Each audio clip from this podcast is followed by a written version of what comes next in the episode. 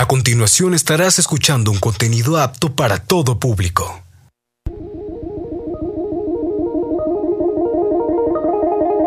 Tecnoverso.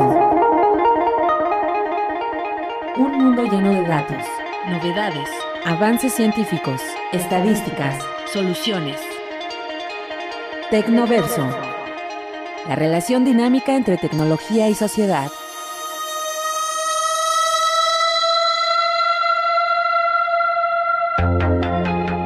Espacio donde la tecnología y la investigación convergen para encontrar soluciones a las problemáticas sociales. Con el doctor Roberto Morales Estrella. Bienvenidos a nuestro Tecnoverso.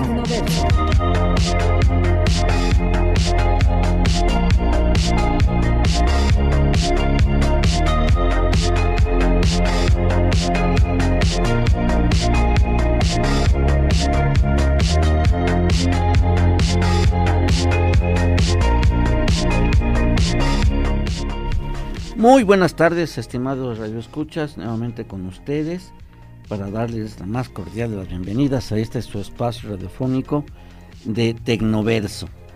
Y hoy pues tenemos, eh, vamos a hablar con, con colegas internacionales, eh, porque es con motivo de un ciclo de conferencias internacionales del área académica de economía de nuestra Universidad Autónoma del Estado de Hidalgo, que coordina el doctor Eduardo Rodríguez Juárez. Este es, este es el primer evento de esta naturaleza y ahorita que el doctor nos explique qué es. Está con nosotros pues dos eh, conferencistas de este evento. Eh, la primera es la doctora Gaby Cuispe Fernández. Ella viene de la Universidad Nacional de Chingorazo de Ecuador, así se llama la universidad.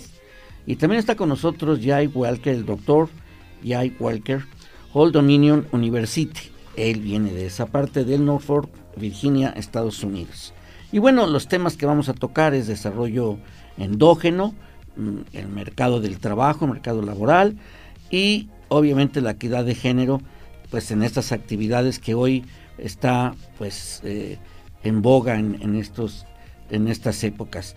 Yo le pediría al doctor Eduardo Rodríguez Juárez, bienvenido los tres a este espacio a compartir con nuestros escuchas, con la comunidad de hidalguenses y la comunidad universitaria, pues estos temas que, eh, pues, eh, que nos tocan a nivel global, definitivamente a nivel mundial, pero le pediría al doctor Eduardo Rodríguez que nos hable cómo es que surgió este ciclo de conferencias internacionales, está programado ya anualmente, cómo es este primer, primer ciclo.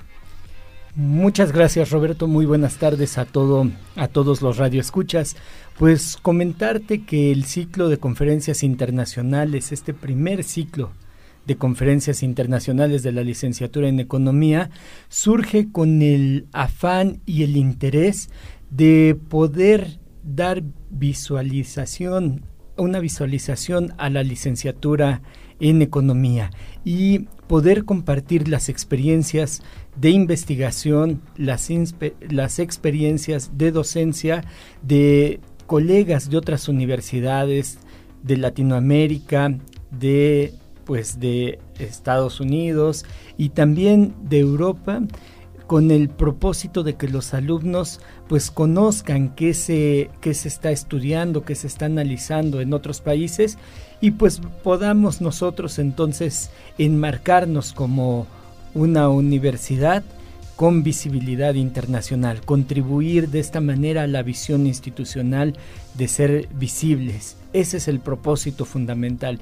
De esta manera, pues como tú bien lo has señalado, se programó este primer ciclo de conferencias, el cual esperamos tenga una continuidad año con año y podemos enlazar los lazos de cooperación en investigación, de cooperación académica con los investigadores y con las universidades que hoy están presentes en este ciclo de conferencias que se está desarrollando en el Instituto de Ciencias Económico-Administrativas. Y por ello quiero aprovechar para agradecer a la doctora Arlene Cerón Islas, directora del Instituto de Ciencias Económico-Administrativas y pues obviamente a nuestro señor rector todo el apoyo que hemos recibido para poder traer a estos investigadores de talla internacional que hoy nos visitan y pues nos favorecen con su presencia y con sus pláticas. Gracias, No, yo creo que esto nos ayuda mucho porque al final de cuentas viene a, refrescar desde el punto de vista de, conferencias, aunque pues, nuestros alumnos y nuestros maestros pues, están constantemente vinculándose a los distintos eh, formas de obtener información, porque ahora ya no solo son los libros, sino también son pues los newsletters, las, eh, las notas de prensa, las, los, blogs, y, en fin, es una gran diversidad de fuentes de información que hoy tenemos. Claro que la tarea fundamental es identificar eh, pues la, información eh, fidedigna, porque hay mucha información falsa e incluso de pseudociencia en todas las disciplinas. Y yo empezaría con pues a tocar el tema eh, de desarrollo endógeno con la doctora Gaby Quispe. Y pues, por ejemplo, cuando hablo de este tema, viene a mi mente a Vázquez Barquero, a Sergio Borseguir eh, y, otros tantos que, que ven al espacio territorial ya no como una zona receptora, sino como eh, autora de sus propios cambios. Esa es lo que la base fundamental de, desarrollo endógeno y que hoy pues se ha trasladado, se ha ampliado a lo que se llaman los ecosistemas. Por ejemplo, Hugo Cantis pues eh, en, tu organización PRODEM ha impulsado estos ecosistemas de emprendimiento, pero partiendo precisamente de esta parte regional y que uno de los también que ha impulsado mucho esto es eh, Amartya Sen. Definitivamente que él nos habla de, que el desarrollo es un desarrollo eh, de libertad, es un desarrollo donde se toca al perímetro, a la zona, y, los actores que son la gente que vive ahí. Pero Gaby, doctora Gaby, por favor, cuéntenos, ¿cómo conciben ustedes eh, esto del desarrollo eh, endógeno, que es local endógeno? ¿no? Gracias. Muchísimas gracias. Eh, agradezco en principio a la universidad por la invitación que nos han realizado y también por el por el excelente recibimiento que nosotros hemos recibido. Agradezco también al rector, a nombre de nuestro rector de nuestra universidad, eh, y hacer llegar también la, como el agradecimiento a todo el personal ¿no? académico de esta universidad, y en especial a ti por la invitación. Bueno, em, con respecto a la pregunta, eh, yo creo que cuando hablamos de desarrollo, eh, no solamente estamos hablando de desarrollo a nivel regional, o a nivel nacional o internacional, sino también eh, deberíamos de hablar de desarrollo a nivel local, a nivel territorial. Entonces sí es cierto que algunos autores, por ejemplo Antonio Vázquez Vasquero, es uno de los autores que, digamos, impulsa este modelo de desarrollo endógeno a fin de poder mostrar la importancia de la participación de los actores locales a nivel territorial. Lo mismo tenemos, por ejemplo, a otros autores latinoamericanos como Boschier, Alburquerque, eh, Ochoa, eh, eh, y entre otros autores, que consideran también muy importante el desarrollo endógeno, es decir, cómo a partir de la participación de los actores locales se puede lograr el desarrollo local. Entonces se da mucha importancia al actor, a la gente local. Eh, son los impulsores. Si no existe ahora en esos actores o agentes locales ese grado de pertenencia, no, no puede existir desarrollo. Y sí estoy de acuerdo con lo que usted comentaba cuando decía ese grado de libertad que existe, ¿no? Pero ese grado de libertad solo va a existir cuando ese actor o agente local eh, muestre ese grado de pertenencia. De caso contrario, no podemos lograr. Muy bien, y bueno, eh, seguramente los proyectos que se logran eh, estructurar, en este caso me imagino que es una línea de investigación que tú tienes ahí en tu universidad eh, y que ha de haber algunos proyectos específicos. ¿Podemos hablar de que en Ecuador se lleva a cabo, se aplica, lo que sea, porque hay limitaciones por la política pública, por la política de gobierno, que no necesariamente adoptan esta estrategia de desarrollo. Pero si hay algunos proyectos de desarrollo endógeno en Ecuador. Eh, sí, eh, de acuerdo a las investigaciones que nosotros hemos desarrollado, eh, justo hoy día compartía los casos de éxito sobre lo que es el modelo de desarrollo endógeno a nivel de América Latina. Y entre ellos está, por ejemplo, Ecuador, Perú, Chile, Bolivia, México seguramente también lo tiene, lo estuve revisando, casos de éxito.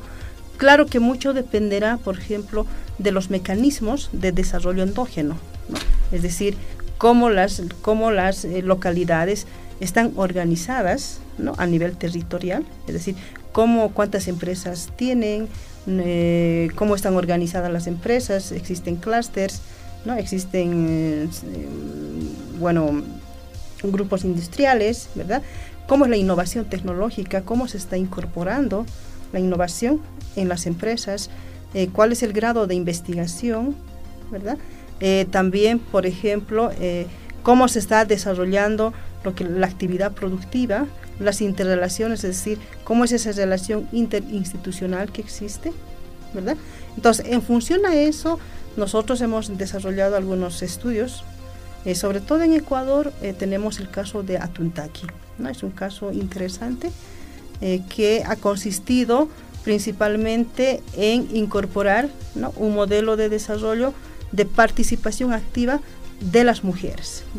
¿En qué consiste ese caso? Bueno, les contaba hoy mismo, por ejemplo, existía hace muchísimos años, en, el, en la década de los de 1830, alrededor de esos años, una empresa que se dedicaba a la producción textilera.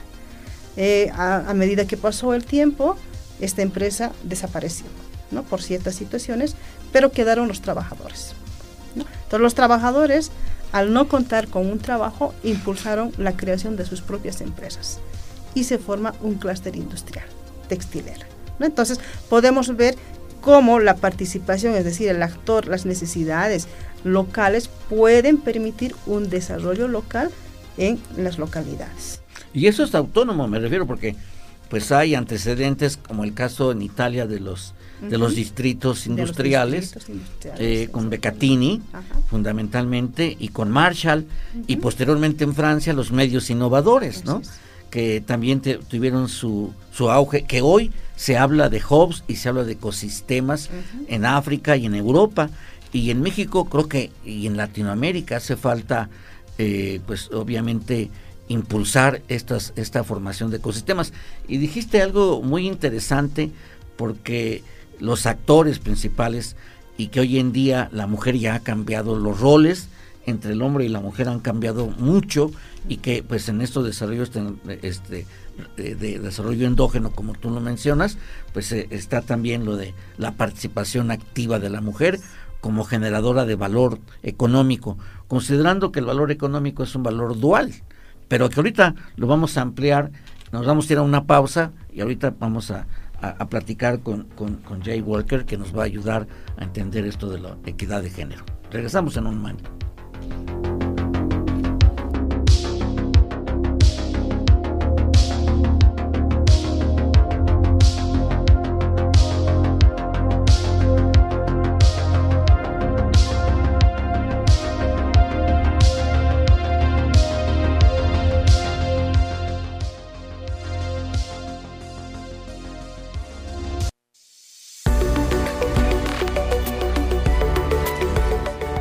Tecnoverso. Regresamos. Ideas, soluciones, investigación y sociedad en Tecnoverso. Continuamos.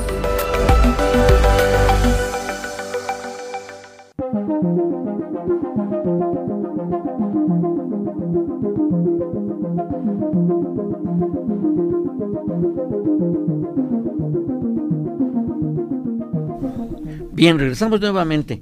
Y bueno, estábamos platicando ahorita pues la parte fundamental de lo que es la participación de las mujeres en nuestro nuevo esquema y sobre todo en los ecosistemas de innovación y de emprendimiento.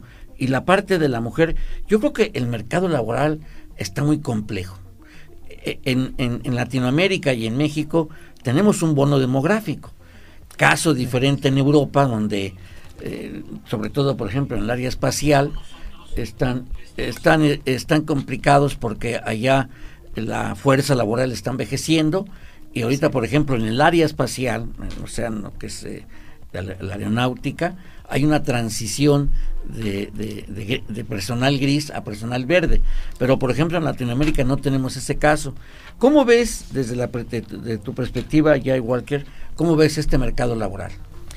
Pues, al, menos inicialmente, uh, como los otros, me gustaría decir gracias. Gracias a todos, Roberto, Eduardo, mis compañeros en participación uh, en, el evento, porque estoy feliz de tener la oportunidad. Uh, y uh, adicionalmente, cuando hablamos sobre ingresos y la formación de ingresos, al fondo necesitamos hablar sobre productividad. Y antes de hablamos sobre el ingreso de mujeres o hombres, um, según a la teoría um, de microeconomía, uh, una persona debe recibir más o menos aproximadamente que ellos producen por hora. Y para mí, al menos, um, la idea de el ingreso un trabajador produce una hora es el máximo. Un trabajador podría recibir como ingreso de sus actividades. Y la pregunta es la fracción de esta producción.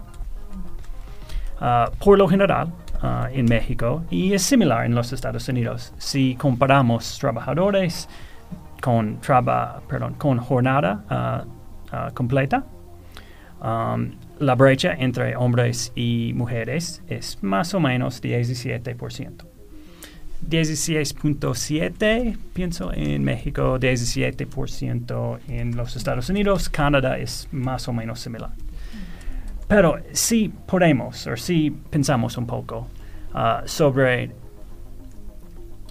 mujeres y hombres como recursos en el proceso de, de producción, tal vez puedo ofrecerte una opción si hombres y mujeres somos iguales, somos la productividad es igual. Tú podrías utilizar un recurso con un descuento. 10 y 7% de un descuento para utilizar un trabajador quien es, femenino, quien es femenina. Para mí, si empresas quieren ganar dinero, es um, podría envisionar una situación donde empresas quieren uh, emplear mujeres, porque si ellos son iguales en el mercado laboral, es uh, menos de un costo para emplear mujeres. Pues necesitamos tomar en cuenta las diferencias entre los sexos o los géneros. Cuando tomamos en cuenta uh, diferencias en edad, años de experiencia, la licenciatura uh, elegida, um, la área donde la gente trabaja, um, la brecha disminuye hasta 5 o 10%. Y esta es la brecha. Normalmente economistas hablan, la, parte hablamos um, cuando hablamos sobre la brecha.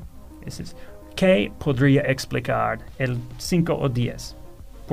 Que se queda después las diferencias entre los trabajadores.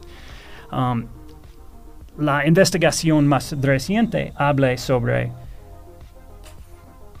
el comportamiento en situaciones competitivas, tal vez.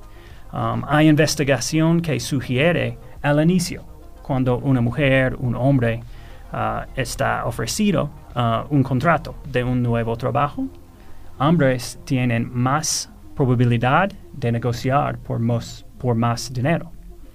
Y cuando hay una brecha inicial, por tiempo esa brecha tiene probabilidad de crecer.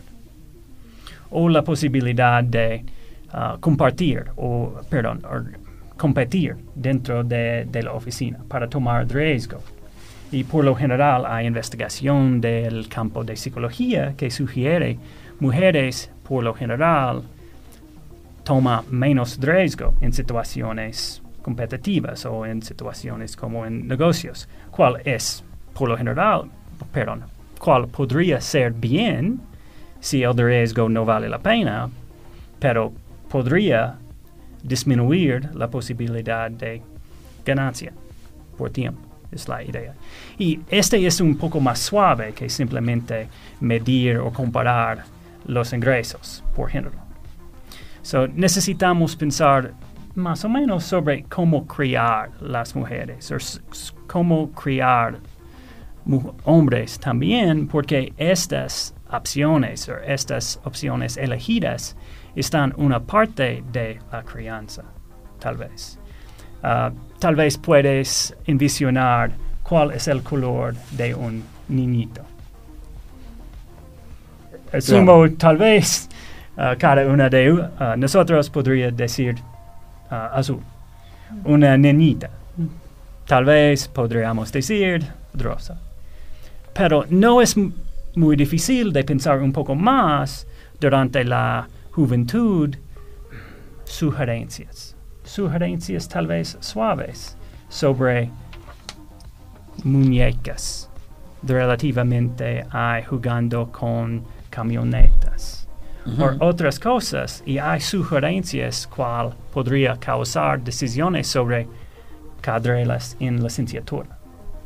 Cuando pienso sobre las brechas en género, no es únicamente la brecha en ingreso, es la brecha en decisiones personales, la brecha en decisiones durante el, el, proceso de educación también, porque hay, una, hay un sobre representación en el campo de educación, seguramente soy educador, soy profesor de economía, no hay nada malo con esto, pero al nivel, al nivel secundaria o al nivel primaria, el nivel expectado de ingreso es menos que una persona con carrera en ingeniero, por ejemplo. Y por lo general, por lo general hay una sobre representación de hombres en ingeniero o otras carreras con expectativas distintas. Así que cuando pensamos sobre políticas sugeridas para mejorar o igualar uh, las medidas de éxito en el mercado laboral, tal vez es un poco más suave, al menos según mi opinión, que simplemente necesitamos hacer cosas igual. Sí, claro, yo creo que, eh, bueno, esto ha, ido cambiando. Eh, y yo creo que el criterio de la Organización Internacional del Trabajo de, eh, un trabajo decente y un salario digno también está orientado no solo a nivel internacional, sino a nivel de género. Es decir, ofrecer las mismas oportunidades muchas empresas contratan más a mujeres porque les pagan menos. Sin embargo, en materia de productividad, yo creo que ahí no hay diferencia de género. Y es más, desde mi particular punto de vista, las mujeres son más comprometidas con el trabajo. Cuando ya se, eh, se definen por un área de trabajo, son mucho más comprometidas que los hombres. Son más entregadas al trabajo que los hombres. Porque la mujer es artística y es, y es pasional. Entonces, cuando la mujer se define por un trabajo y le encuentra el encanto al trabajo, le gusta su trabajo, eh, hay mayor entrega al trabajo. Y en materia, por ejemplo, y lo comparo ahorita con, con, materia del desarrollo regional, las mujeres se organizan más rápido y mejor que los hombres, definitivamente, ¿no? Y sobre todo en nuestra cultura latinoamericana, ¿sí? Y que también, por ejemplo, incluso, bueno, eh, en Estados Unidos, pues eh, hay mucha población latina, sí, mucha y que y que tanto hay un intercambio de conocimientos y de prácticas de trabajo, ¿no? Y que si lo vemos desde el punto de vista de productividad, pues la intensidad del trabajo está en función de la dedicación y de la utilización de herramientas tecnológicas. Yo creo que esa juega un papel importante y la mujer tiene una capacidad de aprendizaje más inmediata porque es más comprometida que los hombres. Y no lo digo en un plan de, de, discriminar a los hombres, no, pero también hay hombres que cuando se, eh, se apasionan por un trabajo entregan todo. O sea, aquí yo he, visto que los que definen, se definen por ser investigadores lo hacen con mucha pasión y no quieren hacer otra cosa más que, pues, que investigar, ¿sí? Y se dedican a eso con mayor pasión. Entonces, las mujeres cuando se identifican con un ámbito laboral, logran precisamente impulsar esos, eh, eh, esas actividades y lo hacen con un mayor eh, intensa productividad, entendiendo esto desde mi perspectiva que productividad es darle un mayor contenido de conocimiento a los procesos, a los bienes y servicios y en sí a la propia organización.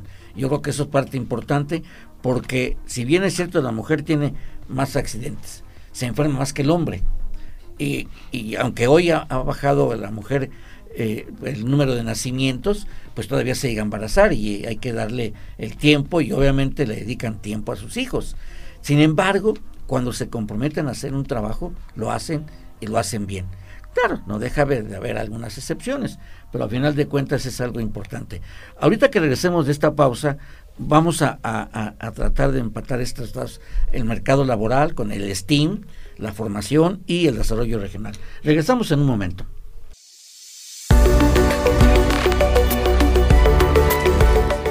Tecnoverso. Regresamos.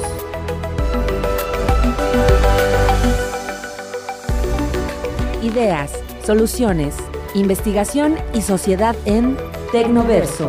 Continuamos.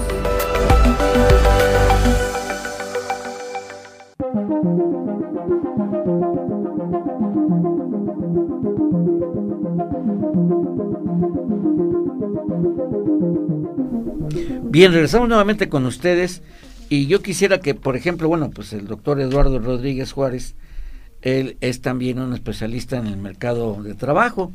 Me gustaría también tener su opinión, sobre todo que tú has escuchado y has participado en los talleres que ha realizado tanto, tanto Jake Walker como, como la doctora eh, Gavit.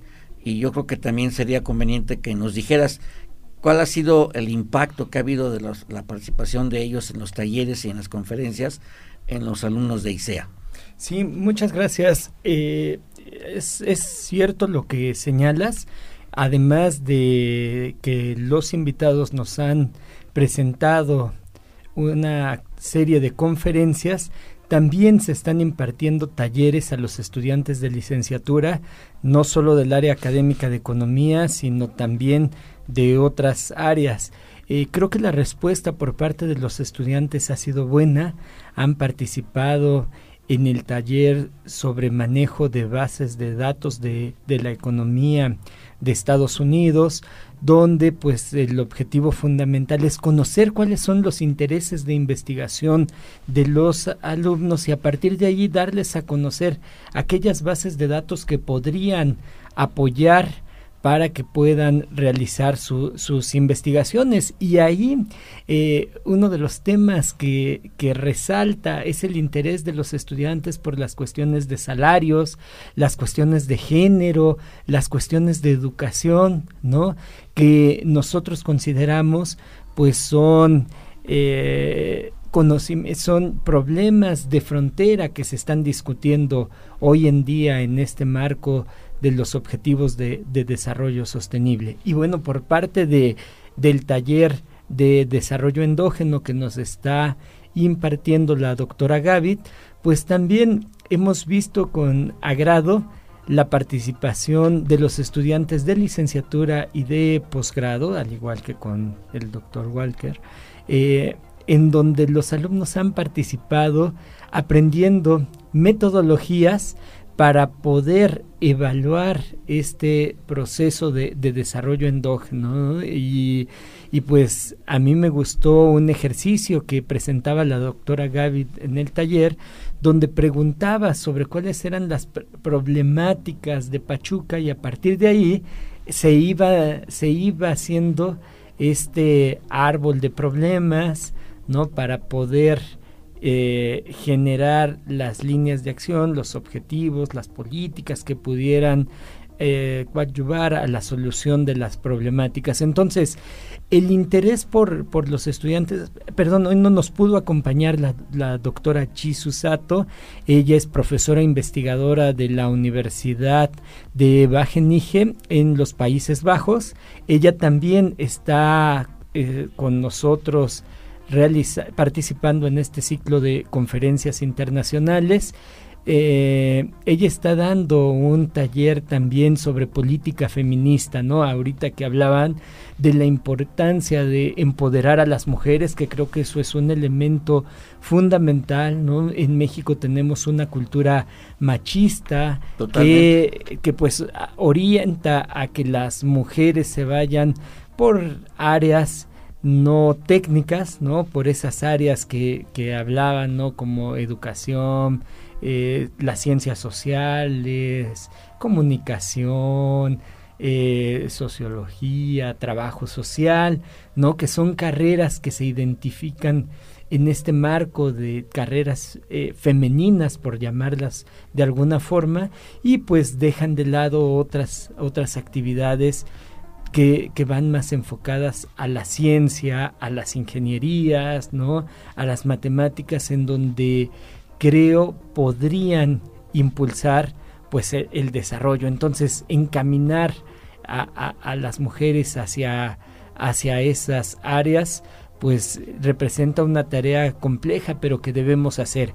Y hoy este ciclo de conferencias pues nos ayuda a, a mostrar esta problemática con los estudiantes, con las y los estudiantes de la licenciatura, que también eh, eh, resaltan la importancia cómo las mujeres tienen una participación activa. Las estudiantes de, economía pues están participando en, en estos talleres y pues están interesadas en los temas que ahí, que ahí se discuten ¿no? participan, analizan. Muchos de, los talleres, de las conferencias han sido en idioma inglés y pues nos da gusto ver cómo los estudiantes participan, preguntan en inglés y este, bueno. eso pues nos da muestra ¿no? de, de, de que estamos haciendo las cosas bien, de que la licenciatura en economía está formando profesionistas que pues van a ser competentes no solo en el ámbito local, sino también en el ámbito internacional. Luego entonces quiero entender con esto que la participación de esos conferencistas internacionales eh, vienen a, reforzar los, los contenidos programáticos. Incluso me atrevo a mencionar que en la revisión de los contenidos de los programas de las materias podrían insertarse metodologías o temas que nos están impartiendo ahorita, pregunto? Claro, claro, claro, ese es uno de, los objetivos, ¿no? Cuando hablaba de compartir experiencias en investigación y en docencia, me refería yo a eso, ¿no? A que hoy pues vemos con agrado, conocemos estos nuevos tópicos que se están manejando no solo en México, sino a nivel mundial y pues podrían formar parte de las actualizaciones, o más bien no podrían, deben de formar parte de las actualizaciones de nuestros planes y programas de estudio, pues en miras a insertarnos en un mundo pues competitivo y global. Claro que sí. Bueno, esto es algo muy importante. Ahorita me gustaría, pues vimos una era eh, tecnológica, no podemos sustraerlo. De hecho, yo creo que en, la perspectiva de Carl Sagan, él habla de la ciencia y la tecnología desde los orígenes de la humanidad. Por ejemplo, la mejor metodología que hay de procedimiento científico es lo que hacían, por ejemplo, los, los, grupos de, de, cazadores y, recolectores, porque sabían el comportamiento y, la identificación de las huellas y de los tiempos eh, en en cómo, cómo dar seguimiento, ¿no? Y desarrollaron toda una metodología. No la escribían, sino la, la, aplicaban. Y la ciencia en función de la observación y el entendimiento de las leyes de la naturaleza. Y la tecnología, la, el desarrollo de, de instrumentos para poderse enfrentar a un mundo pues muy diferente a las condiciones de cada de los seres humanos en ese entonces, porque los seres humanos estaban a la mitad de la cadena trófica, o sea, nos comían, yo creo que, no sé, obviamente no hay estadísticas, tal vez ahí alguien pueda hacer algún cálculo, pero yo creo que el índice de mortandad que había en esa época era que se los comían, o sea, nos comían. Entonces ellos pues tuvieron que desarrollar herramientas para defenderse de animales más grandes, más veloces, más fuertes, que volaban con venenos, con colmillos, garras, etcétera, ¿no? Tuvieron que desarrollar elementos. Ahí está la creatividad. y que hoy en día pues la tecnología pues deja asombrado, pero no todavía y no quiero y no creo eh, prácticamente convencido que nos llegue a superar a los seres humanos como tales. ¿no? Sin embargo, tanto en el desarrollo, eh, eh, desarrollo endógeno como en la parte del mercado laboral y la equidad de género, ¿qué papel juega desde la perspectiva de ustedes la tecnología, en esta era tecnológica? Gaby. yo creo que es un elemento muy importante ¿no? y también una de las variables por ejemplo, del desarrollo endógeno es la incorporación ah, es la incorporación de la tecnología, ¿no? la innovación y la investigación. Entonces, si no existe tecnología o incorporación, por ejemplo, en las empresas, o sea, difícilmente vamos a lograr el crecimiento empresarial, el desarrollo empresarial, y esto pues incide lógicamente en el desarrollo de las localidades, regiones, etcétera. Entonces, creo que es muy importante el, aspecto de la tecnología. Ahora, la adaptación dependerá mucho de las empresas, de las localidades, mucho dependerá.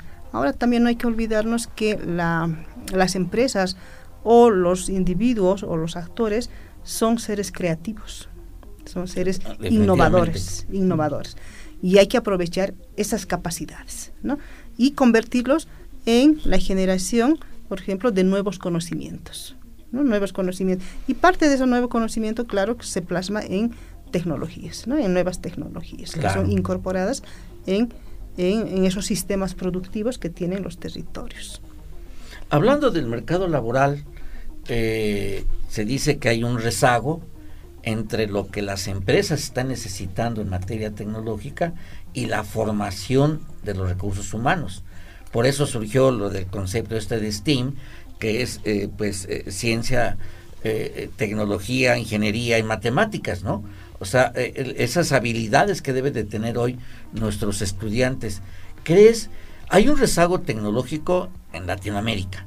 Y ahorita me asombra de que se está impulsando mucho el 5G y se está impulsando mucho la investigación y, los ecosistemas de, desarrollo tecnológico, los parques mm, industriales, por ejemplo, se están impulsando, los observatorios tecnológicos, pero sin embargo todavía hay una brecha entre los mm. programas, los continuos programas de educativos ante la demanda laboral. ¿Tú cómo la ves?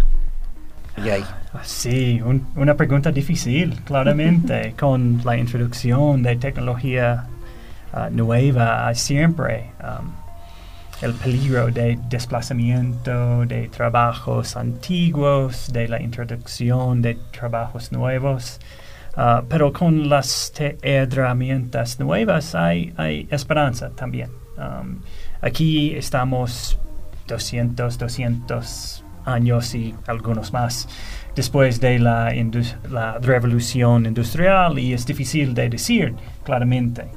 Hemos hecho pasos hacia un, futuro más, más brillante.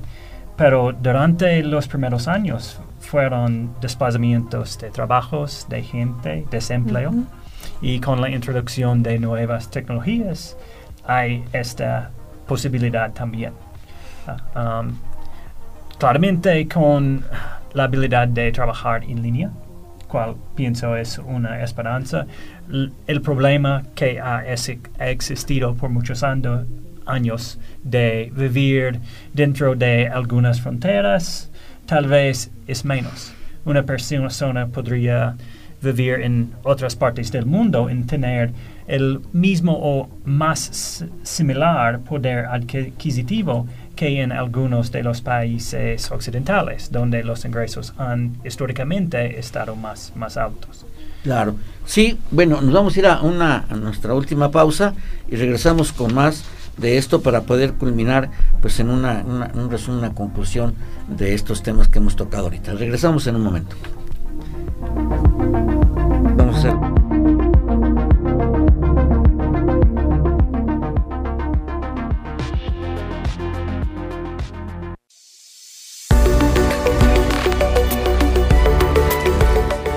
Tecnoverso. Regresamos.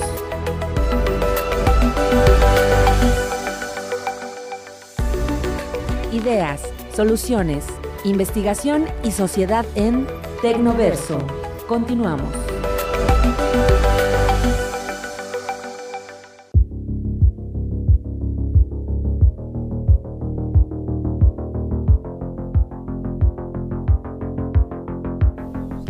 Bien, regresamos nuevamente y comentamos ahorita fuera del aire que pues es la, la experiencia de ellos que también les quiero preguntar ¿Qué representa para ustedes la visita a México y a Pachuca? Por ejemplo, Jay, pues tú no habías conocido México, pero, pero ahorita que estás aquí y estás en Pachuca y que has convivido de alguna manera con nuestros alumnos, con nuestros docentes, ¿qué experiencia tienes? ¿Qué aprendizaje has adquirido? Simplemente, qué, buena experiencia. Ah, la gente de Hidalgo es, buena gente, ah, muy amable, muy uh, abierta para hablar. Claro, si no es claro, no soy nativo en español de, por la radio, pero he tenido una muy buena experiencia desde mi llegada. Los estudiantes son, son listos, están listos para hablar y para aprender sobre un punto de vista un poco distinto, tal vez, pero somos economistas. ¿Tú eres economista de formación? sí, sí, era mi licenciatura y mi doctorado también. El doctorado fue eh, eh, porque es algo muy muy muy importante. Eh, este, pues a veces los economistas, a veces entre los propios economistas nos cuesta trabajo darnos a entender, pero a final de cuentas, pero yo creo que es algo importante. Aquí tengo una, un comentario de Javier Gómez no, no, no, veo el otro apellido, pero bueno, dice, no generalice, no generalice cuestiones de género, eh, no es objetivo sino subjetivo. Mm, bueno, yo en lo personal no estoy de acuerdo, ¿no? Yo creo que eh, la, perspectiva de género sí es objetiva, no es subjetiva. O sea, el ser humano es un ser humano que tenemos eh, características biológicas diferentes, pero a final de cuentas un ente social es un ente que surge de una condición biológica, sin embargo con todas las cuestiones eh, pues, eh, eh, de, diversidad en lo que se refiere a, la forma de pensar, o sea, tan inteligente es un hombre como una mujer. Hay diferencias y hay distintas perspectivas, como hay distintas capacidades. Por ejemplo, así como también hay hombres muy buenos para, por decir algo, para redactar, o, para, o para dibujar. Eh, eh, eh, pues también hay mujeres que son muy buenas para aspectos de ingeniería, por ejemplo, de diseño y de construcción y de creatividad. Entonces, tratarlo de una manera estrictamente subjetiva. Claro que existe lo subjetivo en cuanto a la identificación personalizada a un, nivel individual, pero esa es mi perspectiva. ¿Y cuál es tu perspectiva, Jay? pues este es un buen comentario. Y tal, tal vez no, no dije uh, la mejor manera, pero uh, es, hay mucha discusión sobre sexo y género. Y sexo es genético y exactamente cómo está formada uh, el género de una persona. así que algunas de las características, y esa fue una parte de mi punto anteriormente sobre la manera de criar hijos y hijas y Ah, las opciones tal vez cuales están sugeridas durante esta parte de la vida de la juventud. Y estos podrían afectar decisiones más, más tarde en la vida. Y no es necesariamente, me gusta la idea de igualdad en oportunidad, simplemente. Y tal, vez ah, mal dije algo un poco más temprano cuando dije igualdad, porque igualdad en oportunidad es algo, pero cuando hay igualdad en oportunidades, pero todavía vemos diferencias, necesitamos preguntarnos por qué. Y tal vez es una función de la sociedad o otras cosas, y esta es una parte de la pregunta abierta que pienso es, está en juego en, en economía. Ok, y Gaby, ¿tú qué opinas? Bueno, creo que eh, bueno, hablar sobre género es un tema crucial. Crucial, crucial importante, pero también al mismo tiempo peligroso, ¿no? Que, digamos, tiene diversidad de puntos de vista, ¿no? Mi punto de vista, por ejemplo, puede ser tan diferente al punto de vista de los que estamos acá, ¿no? Mm, yo, por ejemplo, no trabajo en las investigaciones em, viendo, por ejemplo, lo que dice Jane, eh, no en el término de igualdad, digamos, eh, de que el, no sé, el papel es igual al otro papel, ¿no? No, sino en la igualdad de oportunidades que pueden tener el sexo en este caso, ¿no? Porque el género engloba el sexo, ¿verdad? Que puede ser varón y mujer u otros, ahora mismo. ¿no? Y, otros, Y otros ahora, ¿verdad? Anteriormente no había el otro, ¿no? Sino no existía, pero no se reconocía. Bueno, bueno, no se reconocía y, y en muchos casos todavía podemos pensar que no es necesario reconocerlas. Claro. Y en otros casos sí es necesario reconocerlas. ¿Por qué? Porque también en, en ese aspecto existen distintos puntos de vista. ¿no? O sea, existen puntos de vista materialistas, puntos de vista espiritualistas, diríamos, o idealistas. ¿Verdad?